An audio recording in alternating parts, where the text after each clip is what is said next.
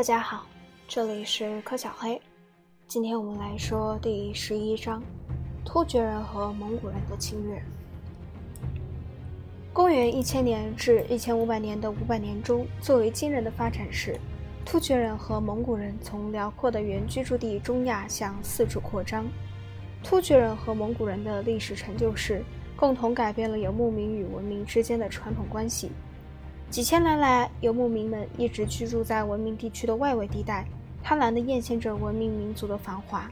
随着突厥人和蒙古人的征服，这种传统的平衡状态发生了急剧变化，游牧民成了欧亚大陆大部分地区的统一者和主人，而不仅仅是草原上的动物饲养者。在这几个世纪中，突厥人和蒙古人耀武扬威。几乎占领了除遥远的边缘地区日本、东南亚、南印度和印西欧以外的整个欧亚大陆。这些令人震惊的扩张明显分成三个阶段。第一阶段，突厥人兴起。突厥人先是充当阿拔斯王朝的雇佣军，随后便统治了这个王朝。他们赋予行将灭亡的伊斯兰教世界以活力和侵略能力，并击败拜占庭和印度斯坦。并将其疆土扩展到小亚细亚和印度北部。第二阶段即十三世纪，蒙古人开始入侵。蒙古人不仅吞并了中亚、东亚、俄罗斯，而且侵占了穆斯林中东，从而突然终止了穆斯林突厥人的扩张。最后一个阶段，蒙古帝国崩溃。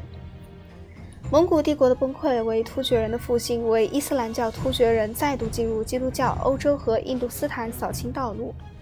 本章将一一叙述这三个阶段以及他们对整个历史的意义。第一章：突厥人的入侵。啊，这是第一节。突厥人是一个语言群体，而不是一个种族群体。他们都因说突厥语系的某种语言而共同连接一起。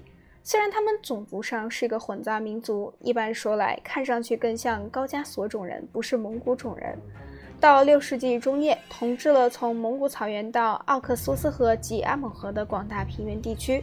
从八世纪起，由于阿拉伯人征服波斯，并在塔罗斯打败了中国人，七百五十一年，突厥人日益受到伊斯兰教的影响。突厥人对奥克苏斯河对岸杰出的阿拔斯王朝的反应，同日耳曼人对莱茵河对岸的罗马帝国的反应极为相似。首先是文化上的影响。野蛮突厥异教徒屈服高级文明诱惑，皈依伊斯兰教。与此同时，如同以前日耳曼人进入罗马帝国军事机构，突厥人开始进入哈里发王朝军事机构。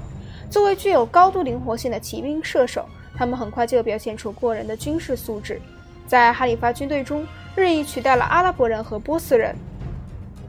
随着阿里发王朝的日益衰落，突厥雇佣军同日耳曼雇佣军一样，变成了主人而不是仆人。在巴格达费力统治者将哈里发们相继监护起来。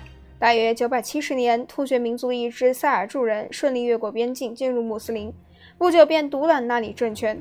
一零五五年，当哈里发宣布塞尔柱酋长托格鲁尔被移为苏丹及有权力的人，这一政权被正式承认。哈里发名义上仍是帝国首领，但实际统治者从此便是突厥人苏丹。在好战的突厥人领导下，伊斯兰教帝国的边境这时进一步扩张到两大地区。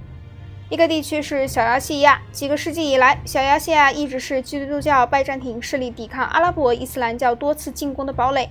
但是，1071年，塞尔柱人在小亚细亚东部的曼奇科尔特战役中大获全胜，俘虏拜占庭皇帝罗马努斯四世。这一战役是中东历史上决定性的转折点。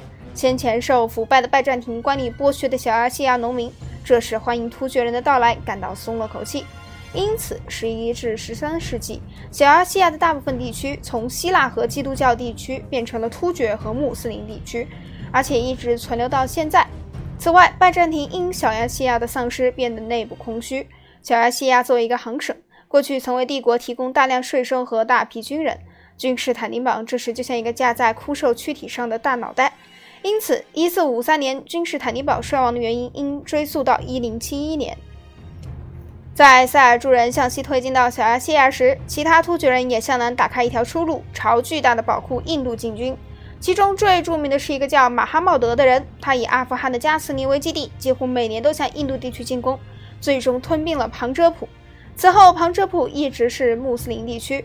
马哈茂德热心于捣毁印度教徒的神庙，砸碎他们的偶像，因而得以绰号“偶像破坏者”。他的这一热心以伊斯兰教信条为基础，对神作任何肉眼可见的描画都是有罪的。马哈茂德及其追随者受极端的伊斯兰教义神论的激励，来到印度，不仅为了掠夺，而且为了改变异教徒的信仰或消灭他们。另外，这里还涉及社会冲突问题，即两个不同社会的冲突：一个社会认为所有的人都是兄弟，另一个社会则以种姓制度为基础，而这一种姓制度又以不平等为先决条件。因此，正是从这时起，这里开始了两种根本不同的文化斗争。结果，第二次世界大战后，印度半岛分裂成印度教的印度和穆斯林的巴基斯坦。跟在穆罕默德后面的还有来自阿富汗的其他突厥入侵者。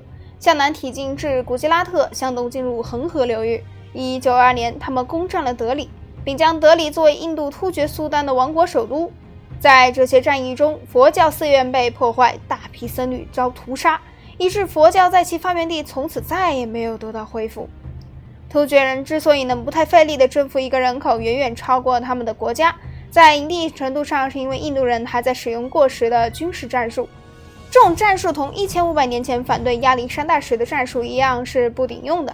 印度步兵通常是一群涣散的暴民，而他们自吹自擂的象队对抵抗穆斯林骑兵毫无用处。印度的种姓制度同样具有破坏作用，而是一个更为致命的弱点。它使参战的人仅限于刹帝利及武士阶层，其他人都未经过训练，而且对作战作战毫无兴趣。这主要是因为阶级分化将压迫者、地主同农民分隔开来，使社会等级更加支离破碎。因此，人民大众或是采取不关心的态度，或是欢迎侵略者，信奉他们的宗教。这种情况后来反复多次出现。在现代，英国统治者之所以能像前突厥人苏丹那样从德里统治印度，原因也就在于此。下一节我们会讲成吉思汗的征服。